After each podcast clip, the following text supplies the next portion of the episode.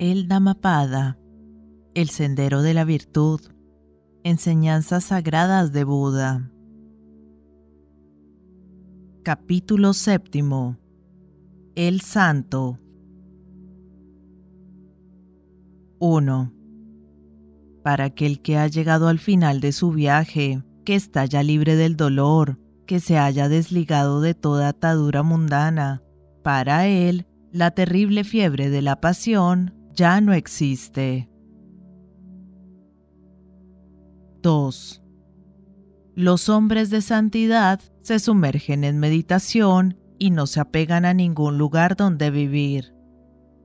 Como el cisne que deja su lago, ellos abandonan su morada y se marchan como monjes peregrinos.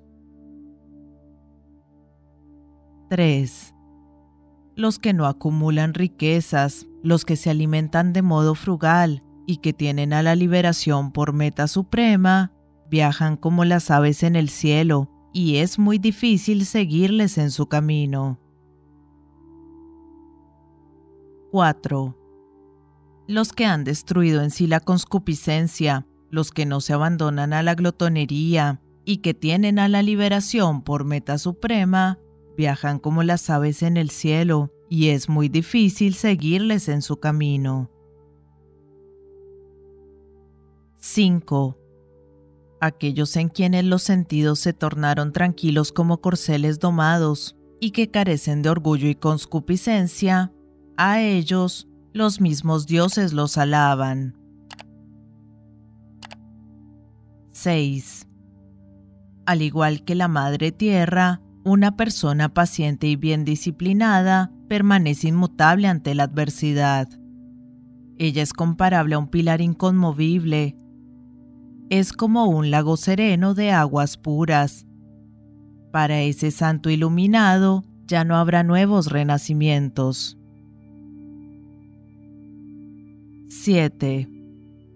Tranquila su mente, calma su palabra, sereno en su actuar, Así es el que se ha liberado de la ilusión mediante el recto conocimiento y vive en la absoluta paz. 8. Un hombre lleno de fe, que conoce al increado, que ha cortado sus ataduras y sin entregarse a las malas acciones se despide de los deseos, es el más elevado de los mortales. 9 en medio de la ciudad, o en el bosque, en el valle, o en las montañas, donde quiera que se hallen los santos, esos lugares están plenos de felicidad. 10. Pletóricos de encantos están los serenos y apacibles bosques. Sin embargo, el hombre común no halla alegría en ellos.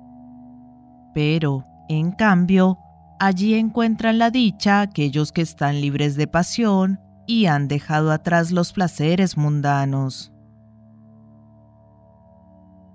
Aquí finaliza el séptimo capítulo titulado El Santo.